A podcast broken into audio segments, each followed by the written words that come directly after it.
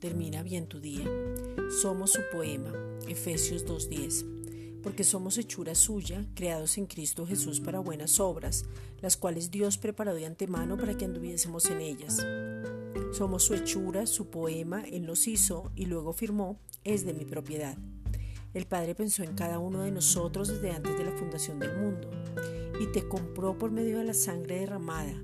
Esa es la razón por la cual ya no te perteneces. Mírate como lo que eres. Eres un espíritu que tienes un alma y vives en un cuerpo no mires a nadie según la carne. El centro nuestro es Jesucristo y desde ahí somos, nos movemos y existimos. Al ser su poema, su obra terminada y al nacer de nuevo, volvemos al origen, al lugar de procedencia donde la raíz es la paternidad.